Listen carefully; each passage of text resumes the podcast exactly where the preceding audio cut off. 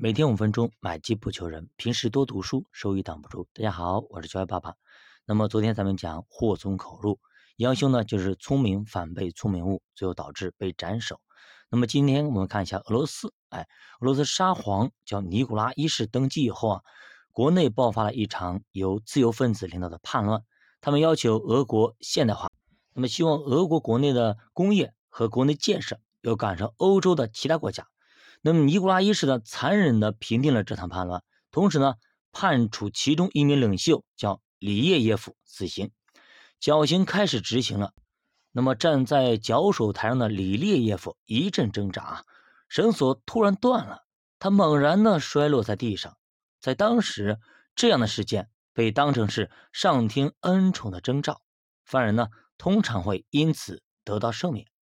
里列耶夫确信自己保住了脑袋。起身后，便对着人群大喊：“你们看，俄国的工业就是如此差劲，他们不懂得如何做好任何事，甚至连制造绳索也不会。”一名信使立刻前往宫殿报告绞刑失败的消息。尼古拉一世虽然恼怒啊，那么仍然拿起了笔，签署了赦免令。那么这个时候呢，沙皇问信使啊：“事情发生之后，里列耶夫有没有说什么？”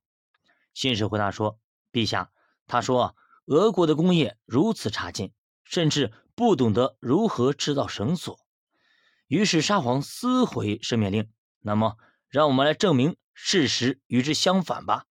第二天呢，里列耶夫再度被推上绞刑台，这一次绳索没有断。俗话说：“病从口入，祸从口出。”多言多败，话多不如话少。说话要看场合，要看别人的心情，更要看别人的反应。千万不要以为自己有理，并且能说会说，就为所欲为。言语不慎，很容易得罪别人，甚至遭到报复，连身家性命都得赔进去。很多因为言语引发的灾难，其实是可以避免的。人要有远见和宽广的胸怀，知道自己的舞台在哪里。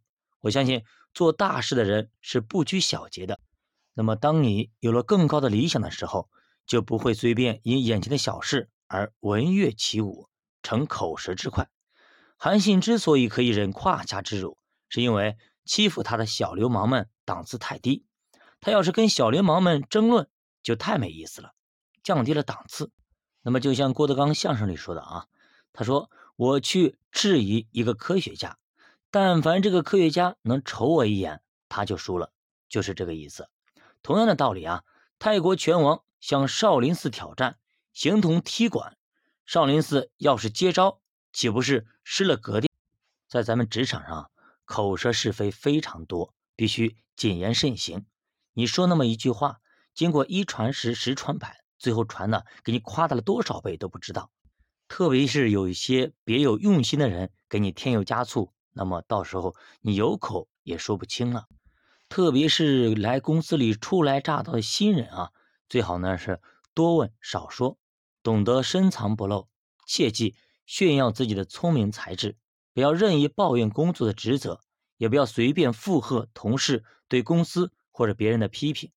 一句无心的附和，表面上似乎是讨好对方，搞不好你的话被传出去，莫名其妙就成了放话的人，得罪了当事者，那也为你以后的职场之路。埋下了隐患。做秘书或者副手的人，尤其是以杨修为戒，不要因为跟老板很亲近，就忘了尊重老板，随便猜测老板的心思，甚至呢帮老板拍板做决定，擅自对外发言。那么有的时候呢，这个叫贴心侍奉和越俎代庖，功勋卓著和功高震主只是一线之隔。要切记拿好那个度。要记得，老板永远是老板。秘书或者副手永远是协助的角色，不是最终决策的领导者。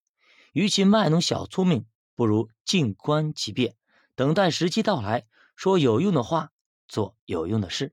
一个人并不会因为沉默而被当成傻子，却可能因为过于显露聪明而被当成莽夫。你要做沉默的智慧者，还是要做招来杀身之祸的多言者呢？好了，最后几句话送给大家。愚昧人的口自取败坏，他的嘴是他生命的网罗。寡少言语的有知识，性情温良的有聪明。愚昧人若静默不言，也可算为智慧；闭口不说，也可算为聪明。好的，教爸读书陪你一起慢慢变富。如果大家对投资感兴趣，可以点击主播头像，关注主播新米团，跟主播一起探讨投资智慧。再见。